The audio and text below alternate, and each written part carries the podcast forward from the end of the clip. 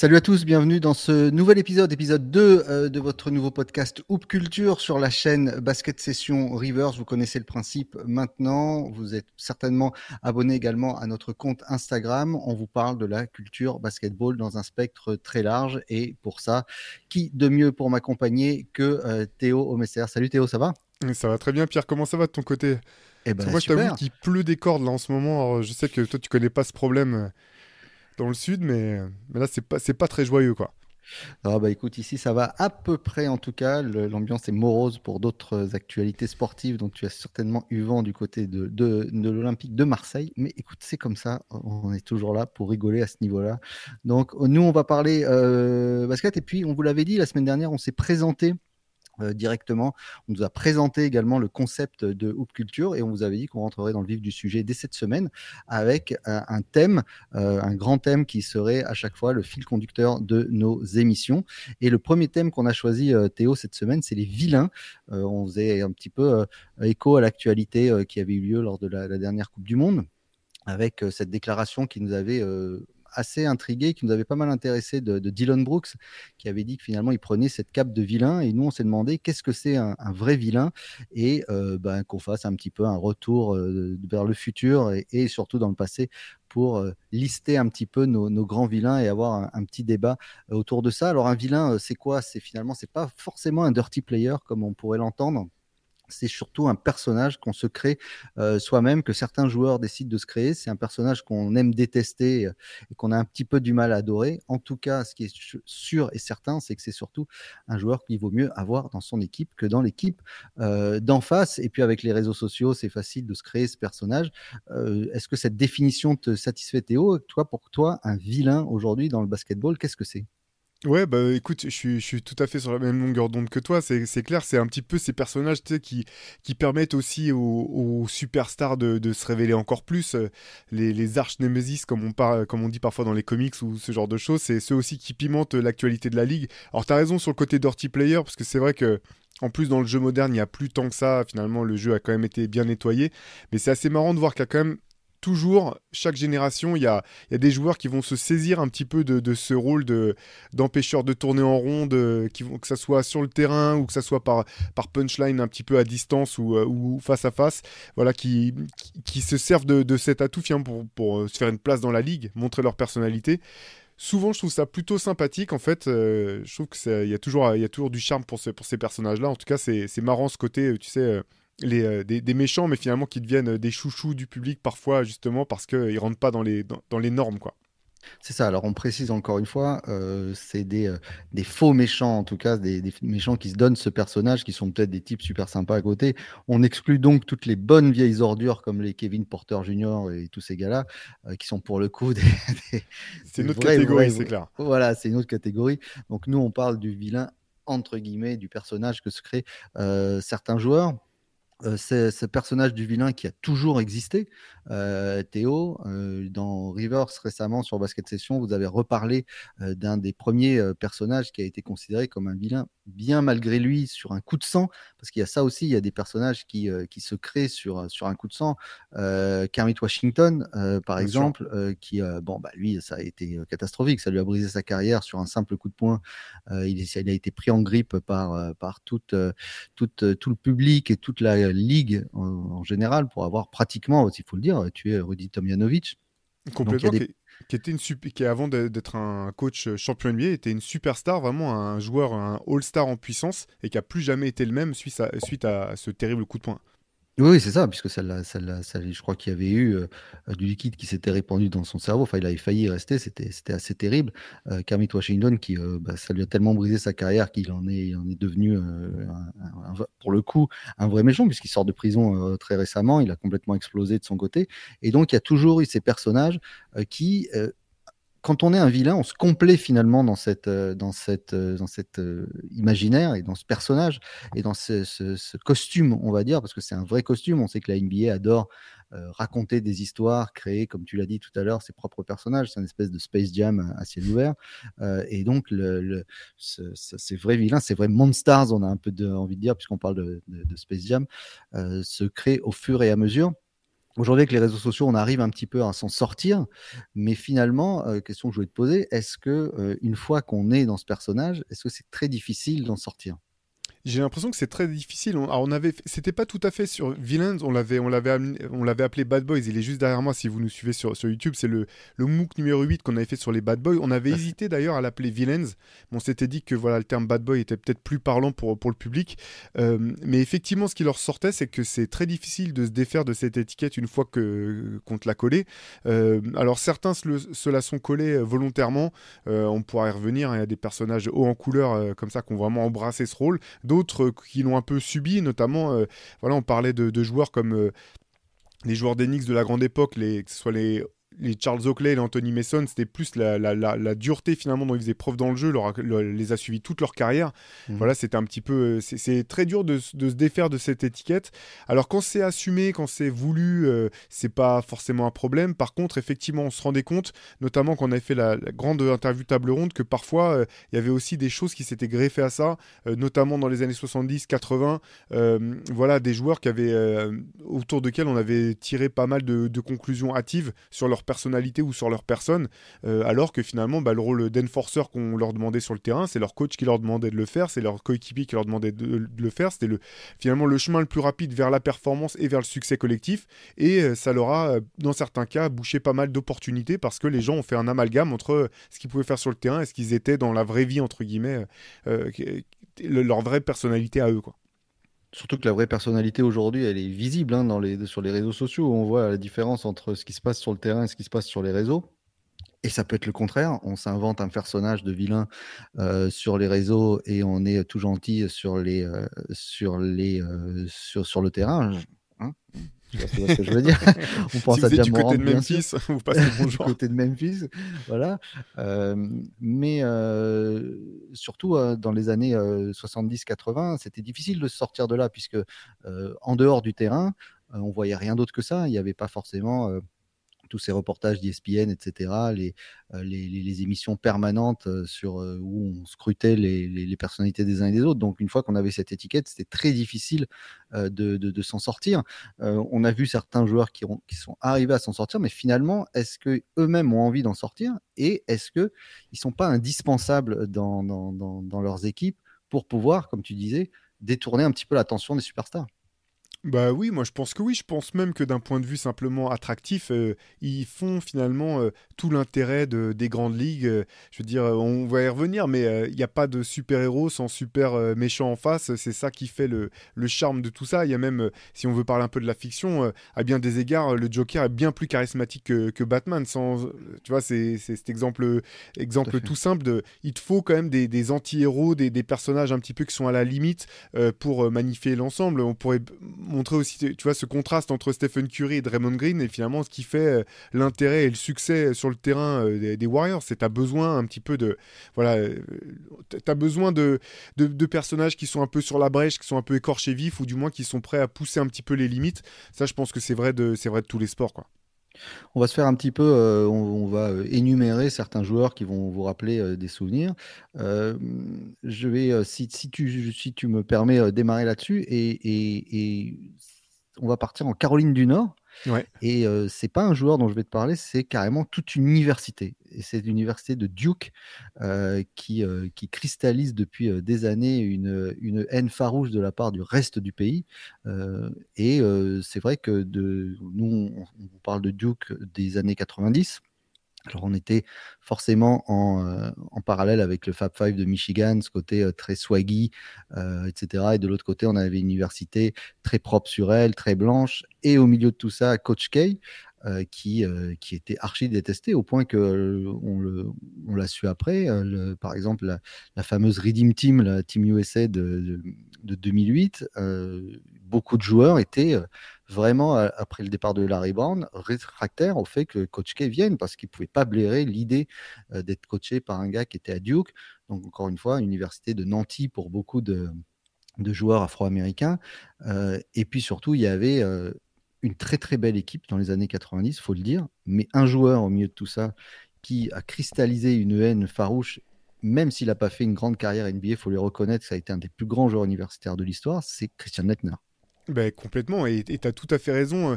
J'aime bien, tu sais, aux États-Unis, la manière dont ils arrivent à séparer les choses. C'est-à-dire que si t'as pas fait une grande carrière NBA, ça veut pas dire forcément que t'es, ça, ça annule pas tout ce que tu as fait avant. Et je trouve c'est toujours intéressant quand, de voir comment euh, euh, Christian Leitner, malgré sa carrière, bon, honnête, hein, euh, il a fait une bonne carrière, mais vraiment pas extraordinaire, il est toujours autant respecté pour ce qu'il a fait à l'université. Comme tu l'as dit, il est considéré comme un des plus grands joueurs universitaires de tous les temps. C'était vraiment un, super joueur de basket. Et c'est vrai qu'il cristallise tout, tout ce dont tu parles. Et c'est c'est assez marrant parce qu'en fait, euh, on parlait de cette image de Duke fac de Nanty. C'est pas du tout le cas de, Christian Leitner qui vient, euh, voilà, qui est d'extraction, euh, d'extraction tout à fait modeste. c'est plutôt un, il vient d'une famille plutôt de col bleu que de que de gamins qui ont grandi avec une, une cuillère en, argent dans la bouche. Mmh. Et clairement, voilà, c'était ce côté le son euh, comment dire cette morgue qu'il avait tu sais voilà cette arrogance quelque part et puis allié à un talent incroyable à du, du trash talking et en même temps derrière euh, il était capable de montrer que c'était pas simplement de la parole.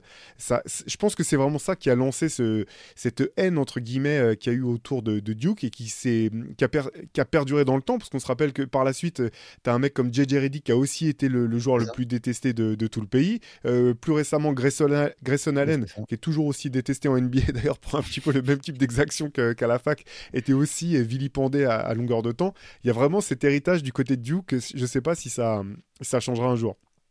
Bah, c'est difficile à dire. En plus, Christian Leitner avait euh, eu euh, cette, euh, cette, polémique autour de sa présence dans la Dream Team où on avait dit que ça aurait dû être Shaq à sa place. Mais même Shaq avait dit à ce moment-là, il n'y avait pas scandale. le type, c'était le meilleur. D'ailleurs, les, les, gars du Fab Five l'avaient dit que quand ils étaient arrivés, ils sont arrivés, eux un petit peu sur d'eux, euh, sûr de leur fait en tout cas de taper Duke et qu'ils ont dit on s'est fait, euh, fait rouler dessus par Leitner tout seul. Euh, il nous a montré ce que c'était de, jouer au basket. C'était un petit peu le, à chaque fois ce, que racontait Magic Johnson la première fois qu'il a vu Larry Bird et, et, ainsi de suite. Donc, mais c'est vrai que la, fac en elle-même a toujours dit. D'ailleurs, il y, a des, si vous allez sur Internet, il y, a des, il y a un clip, il y a un type qui a fait une chanson I Hate Duke. Ah oui. c'est trop drôle. Il y a un ah documentaire qui s'appelle I Hate Christian Leitner. Ah, qui, est super ah d'ailleurs. non, Duke Sucks. Duke Sucks. Duke Sucks, Donc c'est assez marrant et c'est vrai qu'il y a, où qu'ils aillent en tout cas, il y a une espèce de, haine absolue euh, contre eux. Euh, c'est donc c'est pas forcément euh, juste un joueur, ça peut être aussi toute une équipe.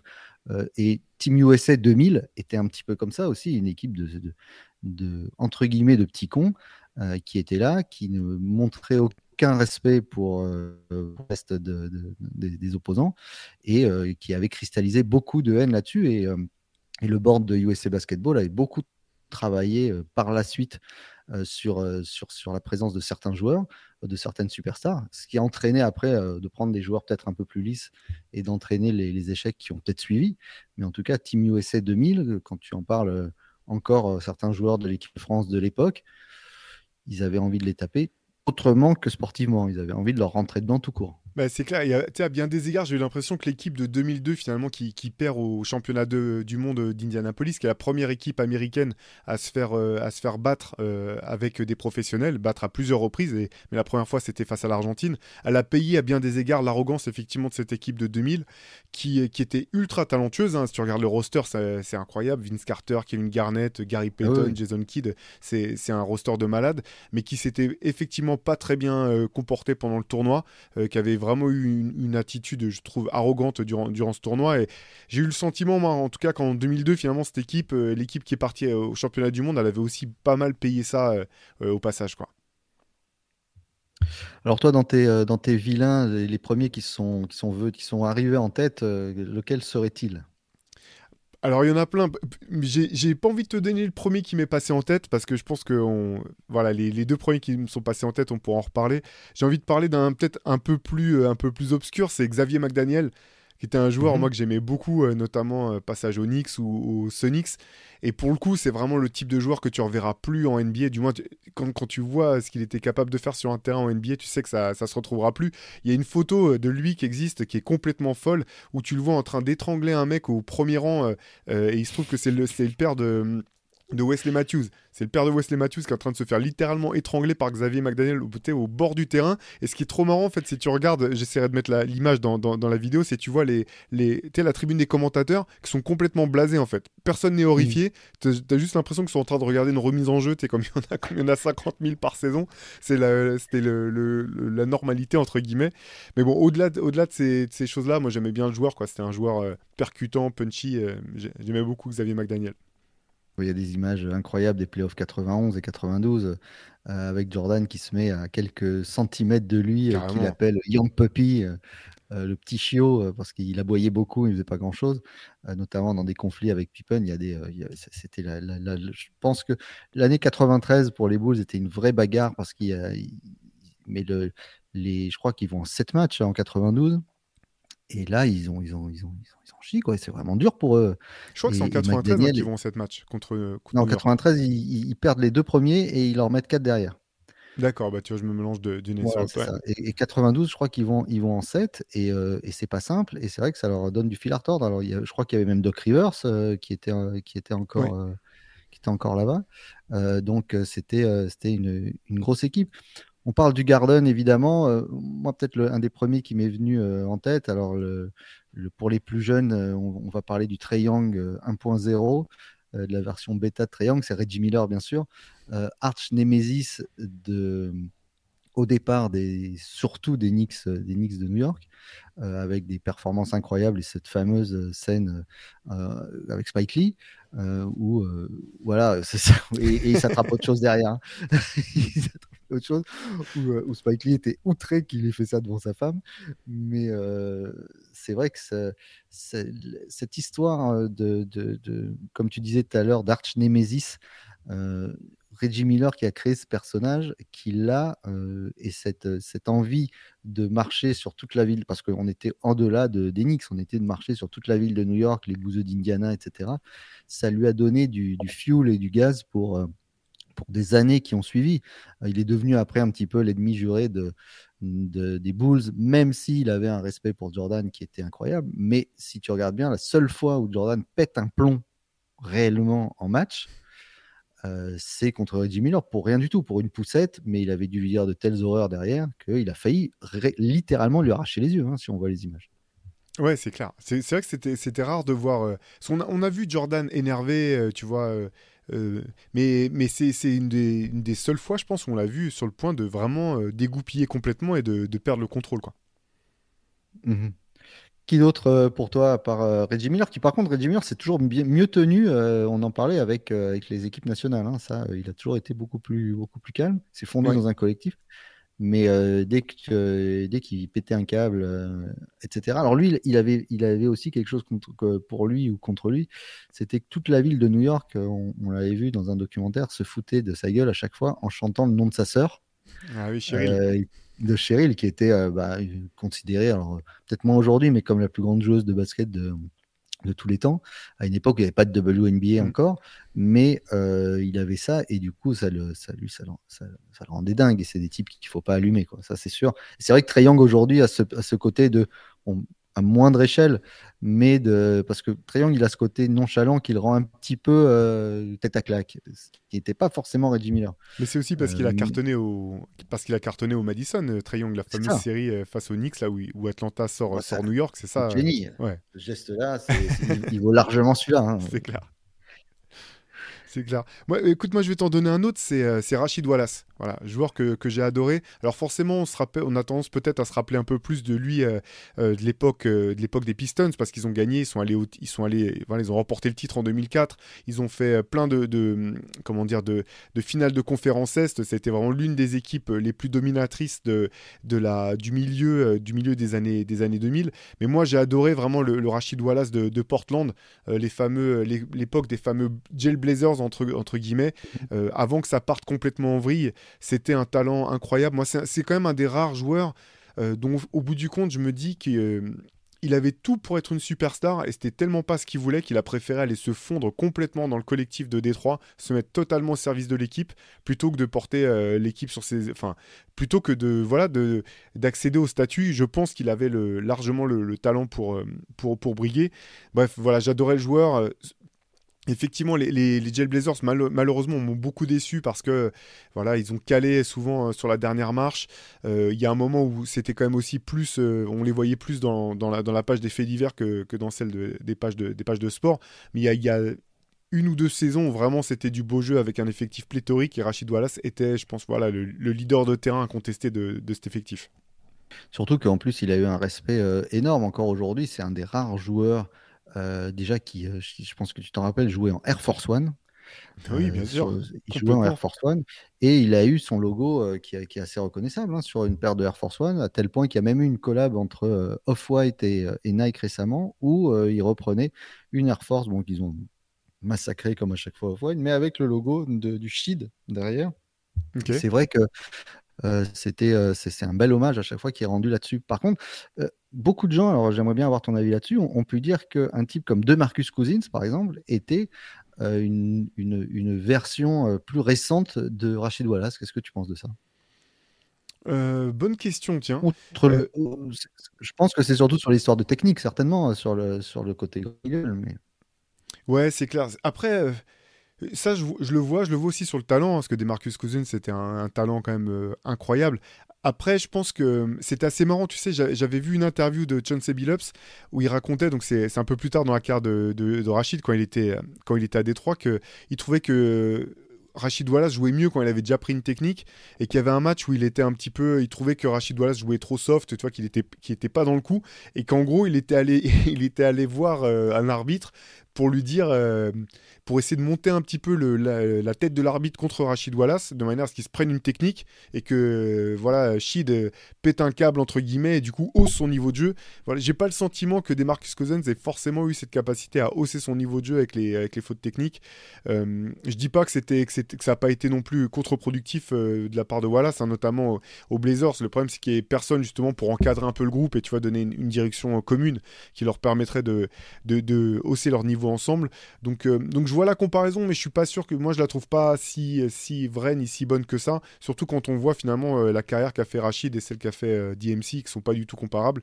Je pense qu'il y avait quand même. je pense aussi qu'il y avait une intelligence de jeu bien plus fine chez, chez Rachid Wallace, notamment ce, que, ce que Draymond Green fait pour les Warriors. C'est un petit peu ce que Rachid faisait dans, dans, la défense de, de des Détroits, même si voilà, c'était Ben Wallace le, le, le, meilleur défenseur en puissance, mais souvent c'était un peu Rachid qui jouait l'espèce de coordinateur défensif tu sais, à mhm. voilà, s'assurer que, que, tout prenne. Et ça, je suis pas sûr que Demarcus Cousins aurait pu jouer ce rôle-là.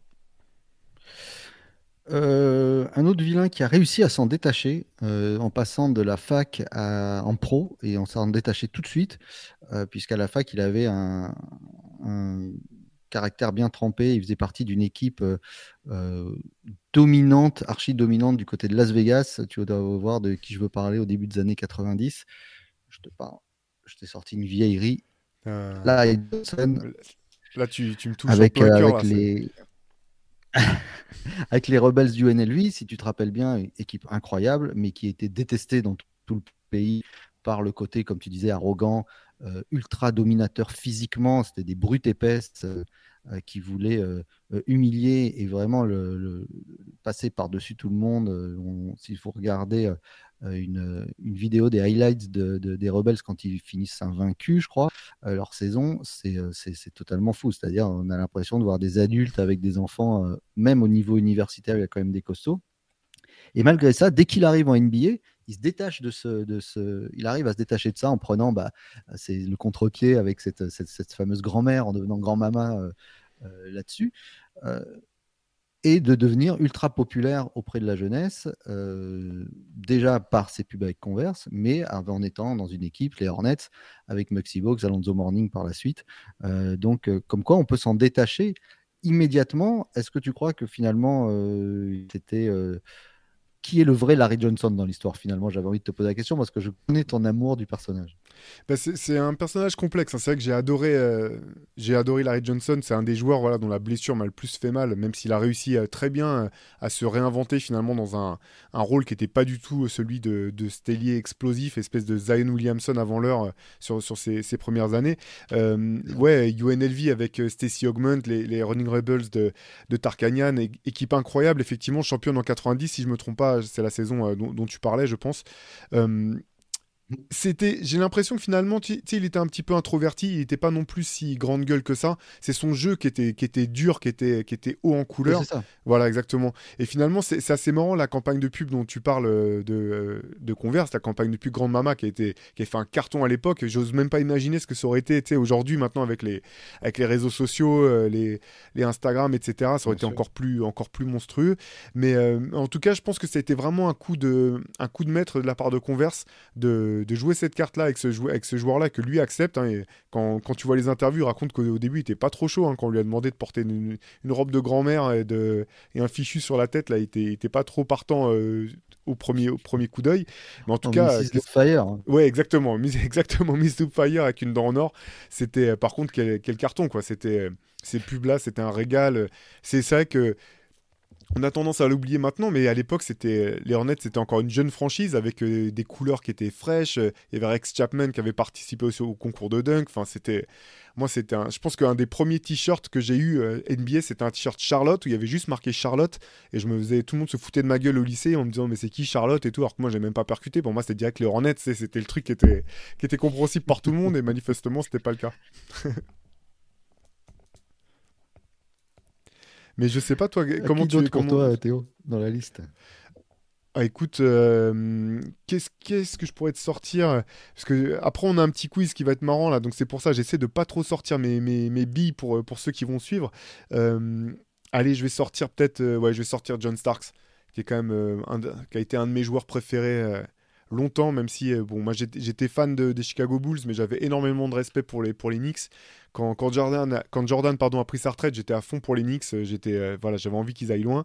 Et j'ai adoré John Stark, cette espèce de, de, comme, de trublion euh, sorti de nulle part, euh, sorti de, de euh, qui osait tenir tête justement aux Bulls avec le fameux, ce qui s'appelle d'ailleurs toujours The Dunk. En fait, quand tu dis The Dunk, c'est le fameux dunk incroyable main gauche qui colle sur la tête de, Horace Grant et Scottie Pippen.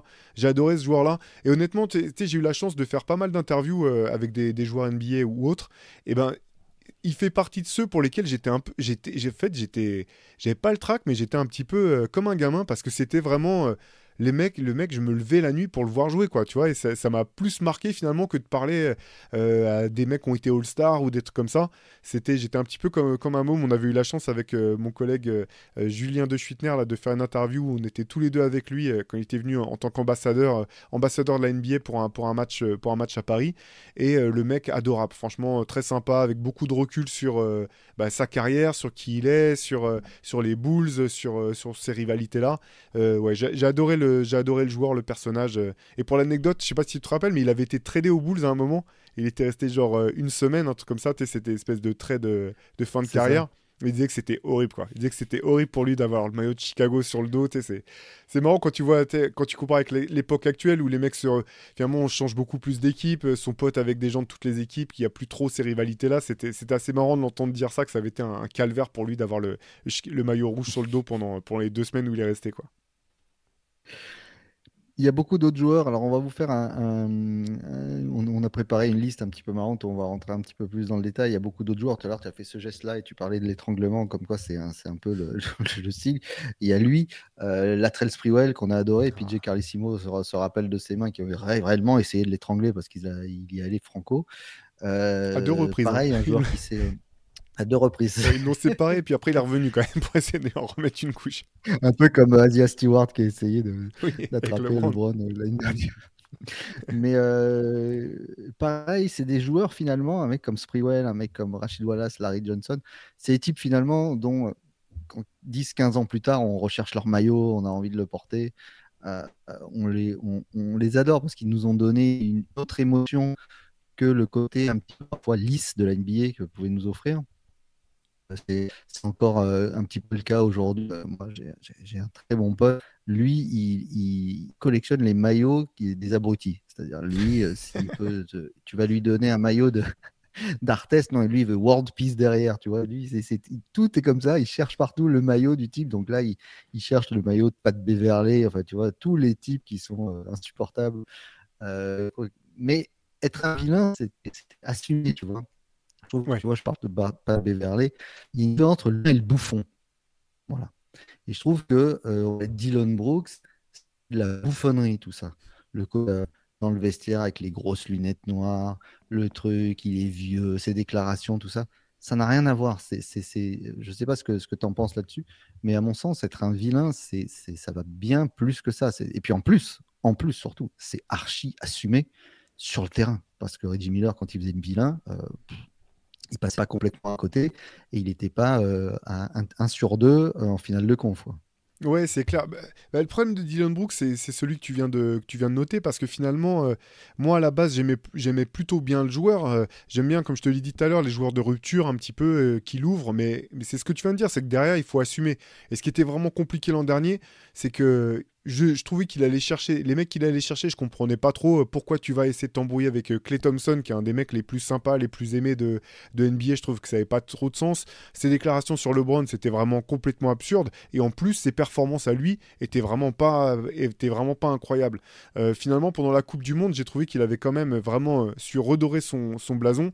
Là, j'ai trouvé, j'ai retrouvé le Dylan Brooks que j'avais bien aimé. C'est-à-dire que défensivement, il faisait le boulot ouais, il faisait l'engraineur, comme ça a été le cas avec, euh, dans le match face à la, à la Slovénie, euh, dont il se fait exclure finalement, tout comme euh, Luka Doncic. Mais par contre, en attaque, il avait un rendement incroyable. Et c'est un petit peu ça le truc, c'est que si tu veux faire le malin, entre guillemets, bah, pour moi, il faut que tu puisses assumer derrière et que tu assumes sur le terrain. Sinon, effectivement, tu tombes dans la bouffonnerie ou les effets de juste les effets de manche un peu à deux balles. Donc, mais du coup, tu vois, cette Coupe du Monde m'a redonné envie de voir ce qu'il va donner cette année en, NBA. Et je trouve qu'il a quand même reprouvé qu'il était plus que juste un, une espèce d'épouvantail avec euh, rien derrière. quoi. Alors, on vous a préparé euh, dans cette émission, euh, vous savez qu'on essaye de faire des passerelles entre la culture basket, musique, cinéma, etc. Et on vous a préparé une, petite liste de, vilains calés sur les 12 salopards et on vous a trouvé les 12 plus grands salopards de, du cinéma et des séries, euh, des séries télé. Et du coup, euh, alors on, s'est dit euh, avec Théo, on s'est envoyé cette liste et on s'est dit, on se dit pas qui on met dedans. Donc on va découvrir l'un et l'autre qui, qui est dans la, dans la liste. On va démarrer tout de suite avec un des plus grands vilains de l'histoire du cinéma. Je, on parlait le, le Seigneur Sith Dark Vador. Euh, qui est le mec qui te soulève avec un seul regard, mais qui a du mal à trouver l'équilibre euh, en lui-même euh, entre le fait d'être sympa ou pas sympa. qui serait pour toi le Dark Vador de l'histoire de la Ligue, Théo? Eh ben, Écoute, moi j'ai choisi Kevin Garnett pour sa capacité justement à se servir du côté obscur pour, pour puiser, puiser tout son pouvoir du, côté, du, côté obscur de, de, la force. Voilà, pour moi c'est un, un, peu ça, quoi. C'est le le, le, gars qui est, qui est, prêt à limite à s'embrouiller tout seul s'il si, si, le faut, juste pour pouvoir euh, être euh, hype à 2000%, euh, capable de faire pleurer un de ses coéquipiers en plein match. Je te rappelle de ces images, j'imagine que Big Baby Davis, là, en temps mort, t'as un mec de 130 kilos qui est en larmes parce que Kevin, Kevin Garnett, tu as mal parlé. Bref, moi j'aurais mis. Ouais, Avec Sam mis... Cassel qui lui dit d'arrêter tout de suite, qui est super gêné. Exactement. Du coup, ouais, moi j'ai mis j'ai mis KJ et aussi KJ est plutôt et aussi par, pour sa capacité parfois à s'autodétruire. C'est-à-dire que je pense que voilà, parfois ça, ça lui a aussi fait des, des jouer des tours de, de puiser euh, de puiser à ce point du côté obscur euh, pour aller chercher son, son, son pouvoir. Bah moi, le, mon Dark Vador à moi, euh, qui justement a du mal à trouver l'équilibre, mais d'un seul regard est capable de faire dégoupiller quelqu'un d'autre, il est là, il est dans ton numéro Bad Boys derrière, évidemment, parce que l'équilibre au sein de Denis Rodman dans sa tête, je ne sais pas où il l'a trouvé un jour. La balance entre la force, je ne sais pas s'il l'a, mais j'ai des images de Rodman rendant fou euh, Frank Brikowski oui, bien en sûr. finale 96. lors d'un il shoot un lancer franc, il se met face à lui, il le regarde. Je, pense que tu peux plus le faire aujourd'hui parce qu'il prendrait une technique directe mais euh, c'était quand même le, troll ultime euh, à, bien des égards. Euh, euh, et un personnage ultra complexe. Tu en parlais, dans, il y a un grand papier sur le, dans, le, dans, le, dans le MOOC sur les Bad Boys, euh, où c'est quand même quelqu'un, malgré tout, un peu comme Darvador, à la fin, super attachant dans, sa, dans sa manière d'être, bien à la fin, hein. mais avec une, une, partie du gamin totalement adorable, euh, qui vit un rêve éveillé euh, dans, la ligue. Chuck Daly racontait très bien dans le, documentaire sur les Bad Boys, et qui du jour au lendemain se crée ce personnage et explose, explose complètement en vol. Donc c'est vrai que c'était euh, voilà, c'est mon Dark Vador à moi. Juste pour, rappeler ce qui était marrant dans la, fameuse série face aux Sonics, là, c'est que justement euh, George Carl faisait rentrer euh, Brikowski pour, pour essayer d'engrainer euh, Dennis Rodman en espérant que ce soit lui qui le fasse, qu'il fasse péter une durite. Et au moins à deux reprises, je me rappelle plus, il faudra que je revoie la, série, mais il y a au moins deux reprises où c'est Brikowski qui se fait expulser du match parce que justement. Bah, Rodman, lui, continue à faire tous ses coups de vis, mais à se sourire éclatant et tombe pas du tout dans le piège, dans le piège qui, qui lui est tendu, quoi. Ils avaient essayé de faire la même Utah avec, euh, comment il s'appelait euh, Le Big Dog, là, j'ai oublié son nom. Mais oui, absolument. Euh, Antoine Carr. Antoine Carr, exactement. Antoine Carr. Antoine Carr, ils avaient essayé, mais bon, ça n'a finalement jamais marché. Autre personnage, le Pennywise, et qui est le clown de, de, de, l'adaptation du bouquin Ça de Stephen King. donc, personnage éminemment effrayant et qui fait largement pleurer tous les gamins qui croisent qui serait ton Pennywise à toi ah, Pour moi, c'est Anthony Mason. Parce que quand il avait son, son vilain regard, là, tu vois, son, son, son, regard bien vilain, je pense que tout le monde faisait demi-tour. Il n'y a personne qui était, qui était vraiment prêt à aller, aller, aller piquer la bête à ce moment-là. quoi. Bah, moi, mon, mon, Pennywise à moi, c'est Charles Barkley. Hum. Alors pourquoi Charles Barkley? Parce qu'il a vraiment, une fois, un match à New Jersey en mars 91 euh, en plein au moment d'ailleurs où, le, où le, board de USA Basketball était en train de, de, choisir ses joueurs pour la Dream Team. Il sent, il n'est pas envie d'être là, il en a marre, il a pris une technique, euh, il s'embrouille avec tout le, tout le public, il s'embrouille avec le public, un mec l'insulte, il prend son élan pour cracher sur le mec, seulement il crache pas assez fort et il touche une petite fille pleine de poire. Tout atterrit sur la gamine. L'enfer qui se met à pleurer, les parents, machin, qui la console, tout ça. Alors pour la petite histoire, il est évidemment, il s'est excusé auprès de la petite fille et il a même, il est même devenu ami avec la famille, etc. Et à chaque fois qu'il va dans, euh, dans, le New Jersey, où pendant un long moment, il rendrait visite à la famille pour voir comment ça allait. Sauf que, est-ce qu'on n'est pas le roi des vilains en disant en conférence de presse juste après, pourquoi vous avez caché sur la petite fille? Il a dit parce que j'avais pas assez de salive. il n'avait pas pu atteindre le mec derrière pour vraiment être une tête de nœud ultime pour sortir ça. Voilà. C'est Un joueur qui avait fait pleurer une petite fille, c'était Charles Barkley. Autre personnage, euh, la, Théo, euh, qui a fait pleurer plein d'enfants, là, pour le coup, c'est la sorcière de Blanche-Neige, grande, grande, grande, grande, grand vilain dans l'histoire du cinéma, euh, qui, qui, elle, ben, était prête à écraser tout le monde parce qu'elle veut être la plus belle du royaume. qui serait pour toi la sorcière de Blanche-Neige? Eh ben, moi, j'ai choisi Azaya Thomas dans le côté, euh, tu sais, calculateur, euh, à vraiment euh, tout faire pour, arriver à ses fins et pour pouvoir, voilà, avec le petit, peut-être petit complexe de, du, du petit complexe d'infériorité dû à son, format très menu, mais joueur immense au cœur incroyable. voilà, je pense que c'est lui que j'aurais, c'est lui que j'aurais vu dans, dans, dans ce rôle-là, quoi. En plus, qui essaye de, d'écraser la, la, plus belle du royaume, qui était Larry Bird à ce moment-là, en disant que s'il avait été euh, afro-américain, il aurait été un joueur comme les autres. Donc ça, avait été incroyable. Et pareil pour Jordan derrière, quand c'était Jordan la plus belle, c'est aussi lui qui laissait de. C'était ça. Moi, ma, alors moi, c'était sur une courte période parce que bon, on peut pas dire que c'était un vilain, mais sur cette période-là, c'était moi ma, sortie de Blanche-Neige pendant un moment, ça a été Mélo. Euh, parce que Mélo, il n'a pas aimé que Blanche-Neige, Jeremy Lin soit plus belle que lui pendant, euh, quelques mois à New York. Et, et bon, bah, on l'a su après qu'il a, il a, il a, dit en clair, euh, bon, c'est pas c'est lui ou moi, mais il a dit qu'il n'était pas d'accord. Et du coup, bah, je pense que ça a été une vraie rupture, euh, dans le, dans, même dans la période Knicks, parce qu'il était redevenu déjà euh, une, une, franchise attractive. La période l'Insanity, quel que soit le temps que ça a duré, on se rappelle tous où on était à, la période de l'Insanity, ça a été une folie. on se levait pour voir les Knicks qui étaient nuls en plus à l'époque. Euh, pour regarder un Toronto-New York euh, qui servait à rien, mais euh, pour voir l'autre planter un tir à trois points à ce moment-là. Mais c'est vrai que c'est finalement un point de rupture qui a fait du mal à New York parce que New York était redevenu très populaire, plus que bankable parce que toute l'Asie était derrière les Knicks.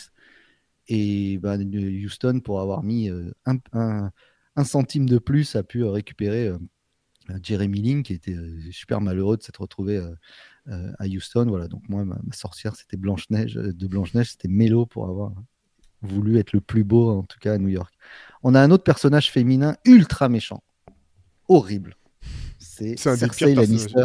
Ouais, dans Game of Thrones. Un des pires personnages de, des séries, c'est clair. qui veut tuer son, son, son, plus petit frère tout en couchant avec le plus grand frère. Euh, dit euh, Cersei Lannister. Moi j'ai choisi un autre Pistons. Je, je vais pas être rêvé du côté des fans de Détroit. J'ai choisi Bill Lembier pour ça. Pour le côté un petit peu, genre il n'y a pas de limite quoi. Quel que soit le moyen, on y va. que ça soit de mettre son pied sous celui de, de, de, de, Kevin McHale ou mettre un coup de coude dans la tête de Larry Bird ou, quoi que ce soit. S'il faut y aller, faut y aller. Donc moi j'ai pris Bill Lembier tu aurais filé le feu grégeois à, à Il c'est ça. Exactement. tout United, tout le, Chicago Stadium. Mais euh, c'est intéressant que tu, tu dis ça parce que le, le, parallèle est intéressant parce que Bill Embiid était un type ultra intelligent. En plus, euh, euh, assez brillant dans, dans, ses déclarations. Et lui, il a embrassé ce, ce rôle et qui joue encore aujourd'hui. Hein. Quand tu regardes un documentaire sur l'épisode, il adore faire ça. Moi, le côté je frère en couchant avec l'autre, Kevin Durant, tout simplement. D'accord. Je tue, les, le Thunder en allant coucher avec mon pire ennemi, euh, avec, avec, les, avec les Warriors. Bon, voilà. Il y, a certaines décisions comme ça.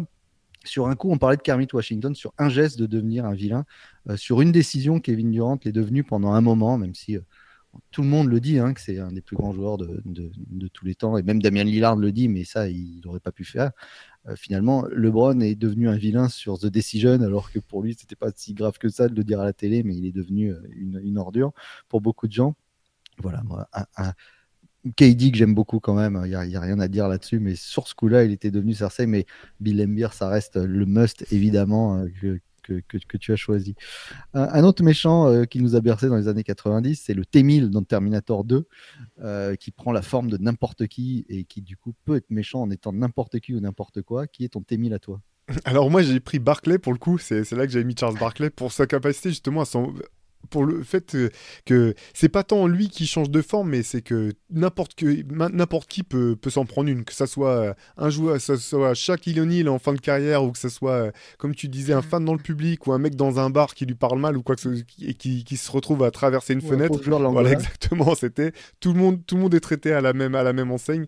Donc moi j'ai choisi Barclay pour le T1000. Moi, c'est, bah, tu as dit tout à l'heure Kevin Garnett pour le, côté je deviens méchant et puis après euh, je deviens ceci, je deviens cela. moi, j'ai une détestation sur certaines attitudes. Euh, il a essayé de dire des horreurs, enfin, il a dit des horreurs à des, joueurs comme euh, Charlie Villanova. il a essayé de dire des. J'ose même pas imaginer ce qu'il a dû dire à, à, Tim Duncan pour essayer de le faire sortir de ses gonds sans qu'il y arrive. Mais moi, j'ai une image de Garnett qui se transforme en, méchant en essayant de se faire semblant de se battre avec, avec Dwight Howard.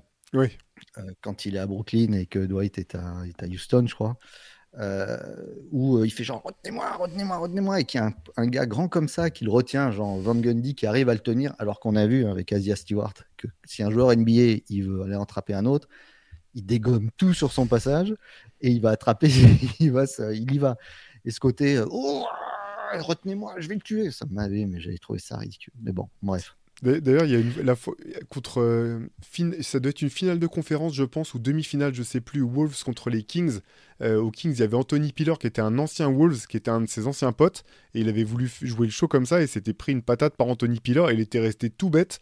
Je, ah moi, je me rappelle de Garnett euh, sachant plus quoi faire, et un petit peu par rapport à ce que tu disais, en espérant que quelqu'un vienne essayer de le, leur faire semblant de le retenir, parce qu'il y avait quand même. il a voyé fort, mais bon Parfois, il hésitait à mordre quand même. Un autre qui aboie fort et qui mord, par contre, c'est Joe Pesci euh, dans, euh, dans euh, le, film Casino, qui se finit enterré dans le désert d'ailleurs pour avoir essayé de enfin, qui approche de très très près le Sharon Stone de la femme de, de... ouais enterré vivant enfin après avoir pris quelques coups de batte de baseball quand même. Qui serait ce, ce, Joe Pesci pour toi ben moi, moi j'ai choisi Draymond Green parce qu'en fait, c'est marrant, tu sais, euh, dans, dans, quand la description que tu mis Joe Petit, tu avais rajouté petit nerveux qui termine, voilà, tu avais rajouté la notion petit nerveux. Et en fait, euh, Draymond Green, j'ai l'impression qu'il a lui aussi été, enfin, intérieur euh, sous-dimensionné, ce côté petite frappe qui, qui supporte pas d'avoir été sous-estimé pendant, pendant sa carrière, qui est toujours obligé de la ramener et d'aller, tu d'en faire 15 fois plus pour essayer d'impressionner les autres. donc, ouais, moi j'ai mis Draymond Green là-dessus. Alors moi j'ai mis Chris Paul, le meilleur Ah ami oui, bah d'Antoine, voilà, c'est ça? Je comprends.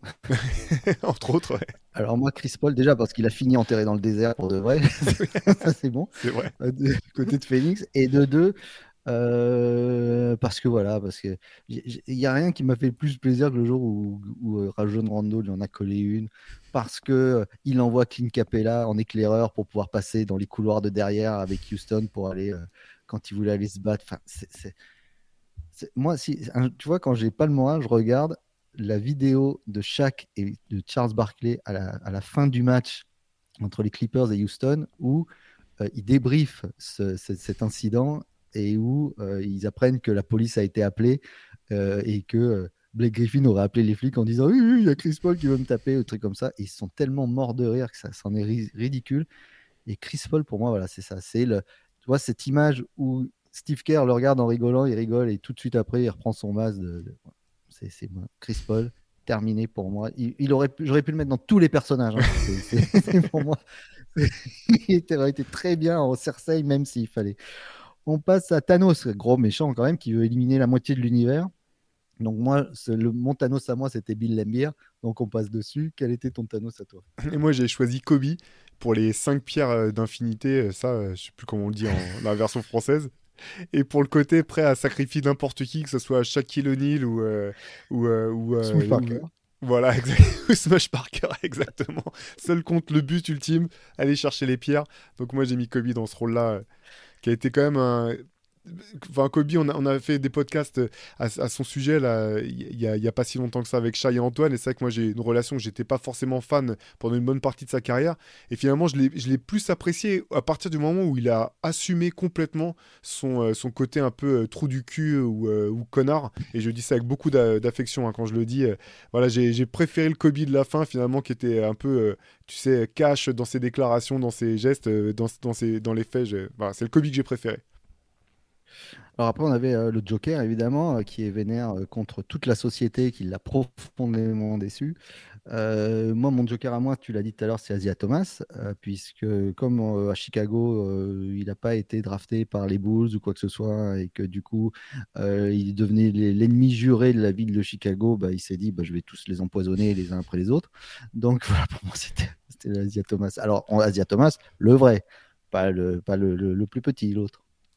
Ouais, moi j'ai choisi. Détroit. Alors j'ai choisi un, un mec qui est moins charismatique que le Joker, hein, mais c'est Dylan Brooks pour le côté en faire beaucoup, être autant dans. dans... Il y a toujours une- une- beaucoup de mise en, mise en scène dans, dans les exactions du Joker, et je trouve que dans celle de Dylan Brooks, il y en a pas mal aussi. Donc voilà, on a, on a déjà parlé de lui un petit peu avant, mais j'avais mis Brooks dans, dans ce rôle-là. Alors un autre méchant euh, qui, un peu malgré lui, mais qui est vraiment chiant, l'iceberg du Titanic. C'est-à-dire tout le monde fait la fête et lui il vient niquer l'ambiance avec un gros coup de froid. Euh, quel serait l'iceberg du Titanic pour toi, euh, Théo? Je suis recherché dans, dans, dans à l'ancienne, j'ai pris Charles Oakley. Parce que pour moi, c'est vraiment le, fun crusher par, euh, par, excellence. Le mec où si, si en face, il y, a un y scoreur qui commençait un petit peu à s'enflammer, à penser qu'il allait pouvoir mettre des points partout, allait finir par se manger une manchette un petit, un petit, peu, un petit peu raide. Donc euh, ouais, j'ai j'ai mis Charles Oakley pour le côté euh, casseur de fun. Moi c'est Kobe. Euh, Kobe pour une chose, parce que euh, All-Star Game 2003, euh, tu, tu vois l'image, Jordan met un shoot, c'est incroyable, c'est la fête, on va célébrer ça. Maria Carey, elle a une robe avec le maillot des Wizards 23, elle a fait sa chanson pour lui, c'est la fin ultime d'une aventure incroyable. Et non, non, non, Kobe, il veut pas lui. Donc, il va se faire faire faute dessus. Il va shooter deux lancers francs. Il va aller gagner la prolongation.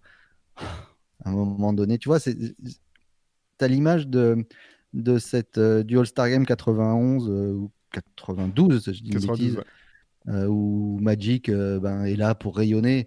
Il met des shoots à trois points incroyables. Le match s'arrête pratiquement, tu vois. Tu vas pas avoir Jordan derrière qui va essayer de, de mettre un 360 pour dire non, non, c'est moi, c'est moi. Bon, voilà, j'avais trouvé ça. Même si mentality, pas mentality, pff, ça m'avait saoulé.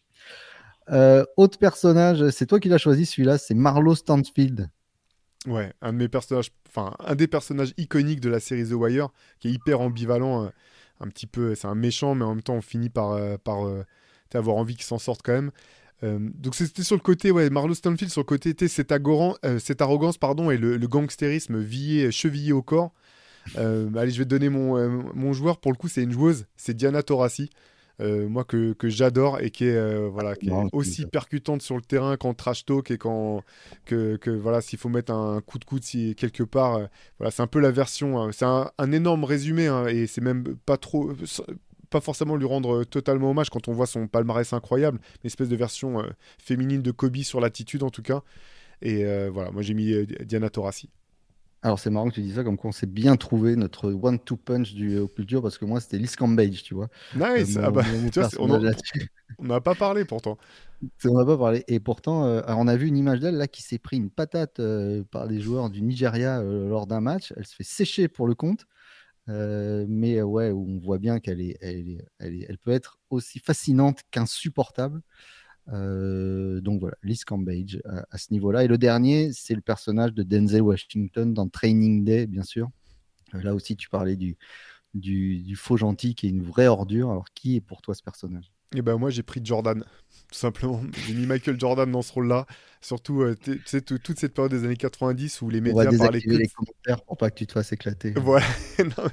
les, les, médias mettaient euh, voilà, sur, son, sur son piédestal comme euh, espèce de, de, gendre idéal, etc. Et puis au fur et à mesure des livres et des articles un petit peu en profondeur, tu, tu te rendais compte que c'était pas aussi simple que ça. Et qu'il avait, certes, il avait aidé un certain nombre de ses coéquipiers à devenir tirer le maximum de leur potentiel. Et il y en a d'autres qu'il a complètement enterré, mis plus bactère. Donc, ouais, j'ai choisi Jordan pour ça. Euh, moi, j'ai choisi Karl Malone parce que c'est une ordure. Point final. C'est tout.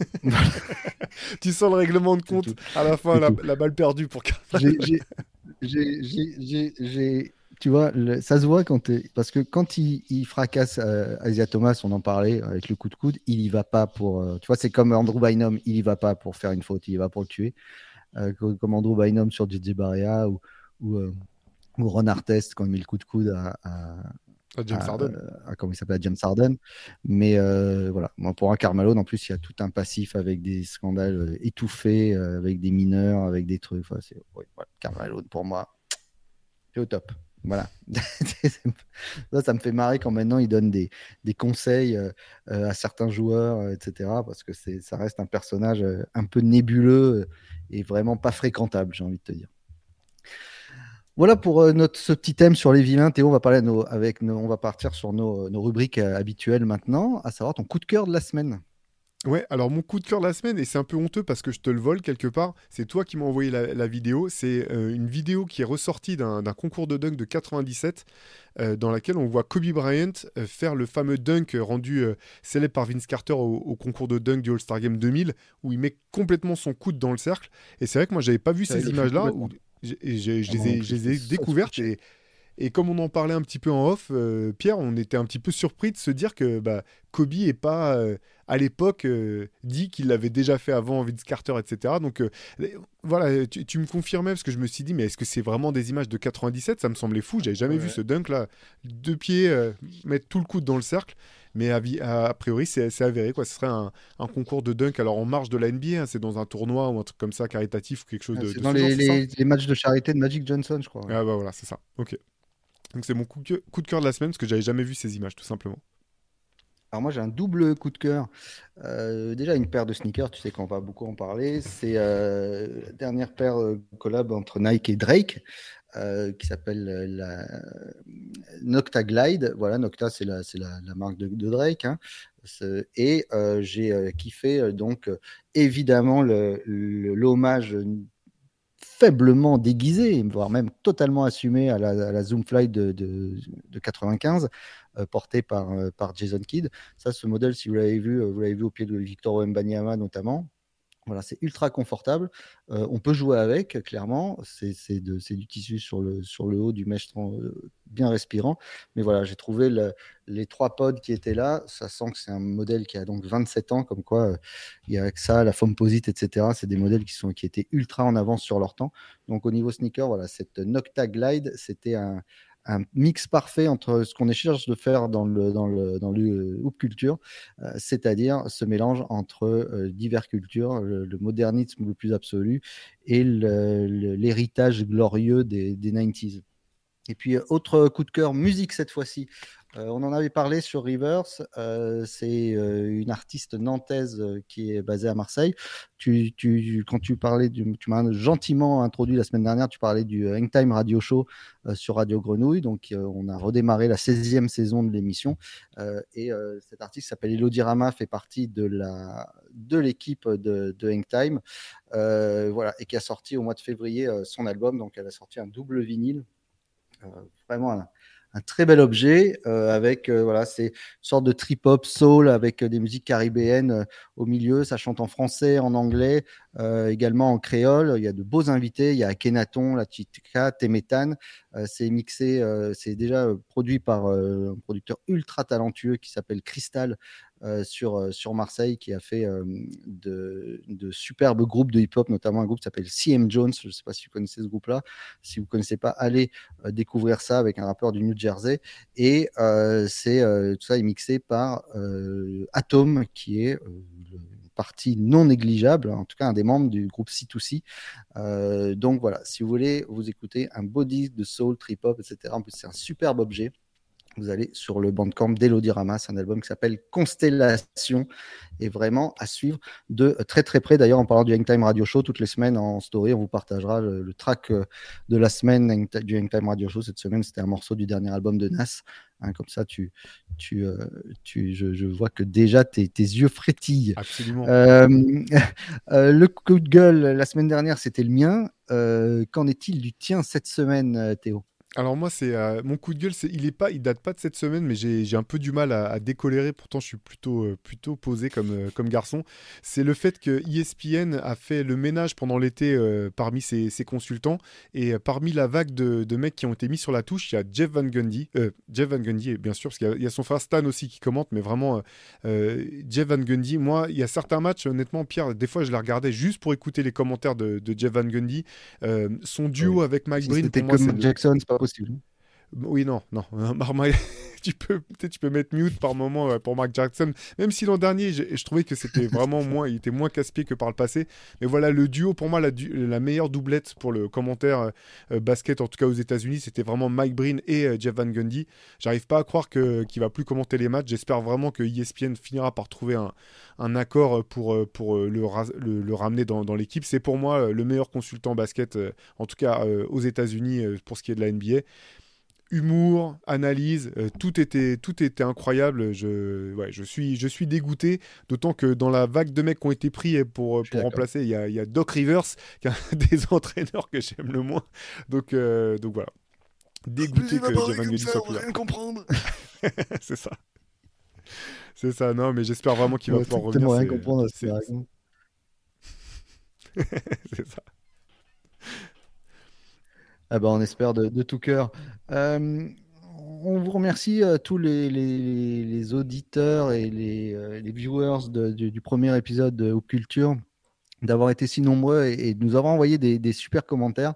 Euh, pour nous donner plein de force. Et on vous avait demandé un petit peu de participer à chaque fois, puisque chaque semaine, on va vous présenter notre relique de la semaine. Euh, et là, alors on dirait que c'est fait exprès. On vous avait demandé de voter un petit peu pour la, entre la relique de Théo qu'on vous présente chaque semaine après sur, sur notre compte Insta et la mienne. Euh, bah, ça a été un match nul absolu. Alors pourtant, il y a pas mal de gens qui ont participé. Mais alors, match nul entre mon maillot de USA 84 et toi, ton yearbook des, des Bulls 92. Match nul. Donc pour l'instant, on repart à zéro. Donc vas-y, quelle est ta relique de la semaine, Théo? Allez, alors je commence. Attention, comme c'était une émission spéciale vilaine, j'ai sorti un disque du plus grand super vilain de tous. Donc c'est euh, MF Doom, un des rappeurs que j'ai préféré, que je préfère. Cet album, Mad Villainy, produit par, par Madlib, est euh, l'un de mes albums préférés tout simplement. Et cette relique parce que j'ai eu la chance de pouvoir le faire mhm. signer par Madlib. Euh, je suis pas du tout euh, un fan des autographes. Il y a que deux fois que j'ai fait euh, signer des disques dans ma vie, mais, mais voilà, pour moi, Madlib, c'est un de mes producteurs préférés. Avoir la chance de pouvoir le rencontrer lors d'une interview quand je travaillais un peu dans, dans la presse musicale, c'était un vrai kiff. faire signer ce disque, pour moi, ça tombe tombé sous, sous voilà, ça, ça tombait un petit peu. Enfin, c'était, c'était un truc qui m'a vraiment fait plaisir. En fait, il a signé dessus, il a mis donc Respect 360, peu importe Madlib, il a mis One Half of Mad Villain, et je m'étais toujours dit qu'un jour j'aurais l'occasion de le faire signer par, par Doom, qui pourrait signer donc l'autre moitié de, du groupe Mad Villain. Malheureusement, c'était pas possible, puisqu'il nous a quitté il y a, il y a, il y a, deux ans maintenant, si je, si je me trompe pas. Donc voilà, mhm. c'était, c'était ma relique de la semaine pour rester dans le ton des, des vilains et des super vilains. Eh ben, moi, ma relique de la semaine, elle fait un peu écho à ce que je te racontais la semaine dernière sur mon voyage aux États-Unis où j'avais éclaté le budget en moins de 20 minutes euh, que m'avait filé euh, la famille pour partir 15 jours aux États-Unis. Euh, j'avais donc ramené ça. Wow!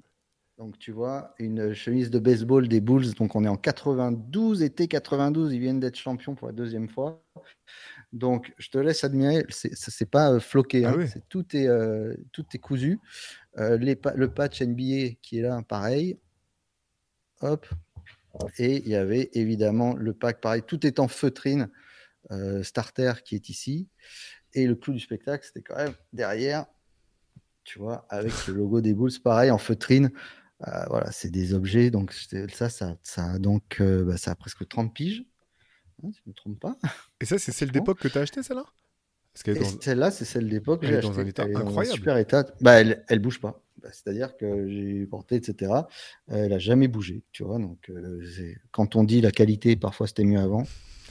Il y a un fond de vérité. Comment te dire Oui, oui, oui, oui. oui.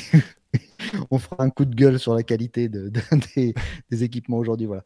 Donc, c'était euh, chemise de baseball starter des, des, Bulls de Chicago de 1992. C'est ma relique de la semaine. Et euh, je peux dire qu'il y a plein de, de, shops vintage euh, qui, qui, me relancent fréquemment pour pouvoir me récupérer cette pièce-là. Il y a trop de souvenirs dessus. Et jamais je la lâche. Jamais je lâche ça. Magnifique. Bah, n'hésitez pas à nous dire quelle, relique vous aurez le plus parlé. Mettez-les nous en, commentaire et puis euh, on, on, remettra un sondage, non Pierre, sur, sur Instagram pour que ce soit plus simple aussi pour. Euh, on remettra un sondage, on, remettra un sondage, on prendra des belles photos et puis vous aurez comme ça euh, tout loisir de, de voter pour la relique. Et n'oubliez pas, celui qui gagne à la fin de la saison 1 du Hoop Culture ramasse les reliques de toutes les reliques. Non, non, non, j'ai jamais été d'accord pour ça. j'ai pas signé cette partie-là du contrat, Pierre. Ça Moi, j'aimais bien ce principe il va falloir que j'essaye de mettre une autre clause, un truc tout petit en bas d'une page. Euh, voilà, euh, on vous remercie de nous avoir suivis pour ce second épisode de Hoop Culture. On espère que vous avez passé un, bon moment, bien sûr. N'hésitez pas à nous envoyer de la force, euh, en mettre des commentaires, des pouces, des machins, des bidules. Suivez le, le compte Culture sur, euh, sur Instagram. On vous partage pas mal de choses, des, des idées, des, des, conseils, etc., des conseils de lecture, tous nos coups de cœur de la semaine qui arrivent. Et nous, on se retrouve, Théo, semaine prochaine normalement. Ouais, à dimanche prochain. Salut. Ciao.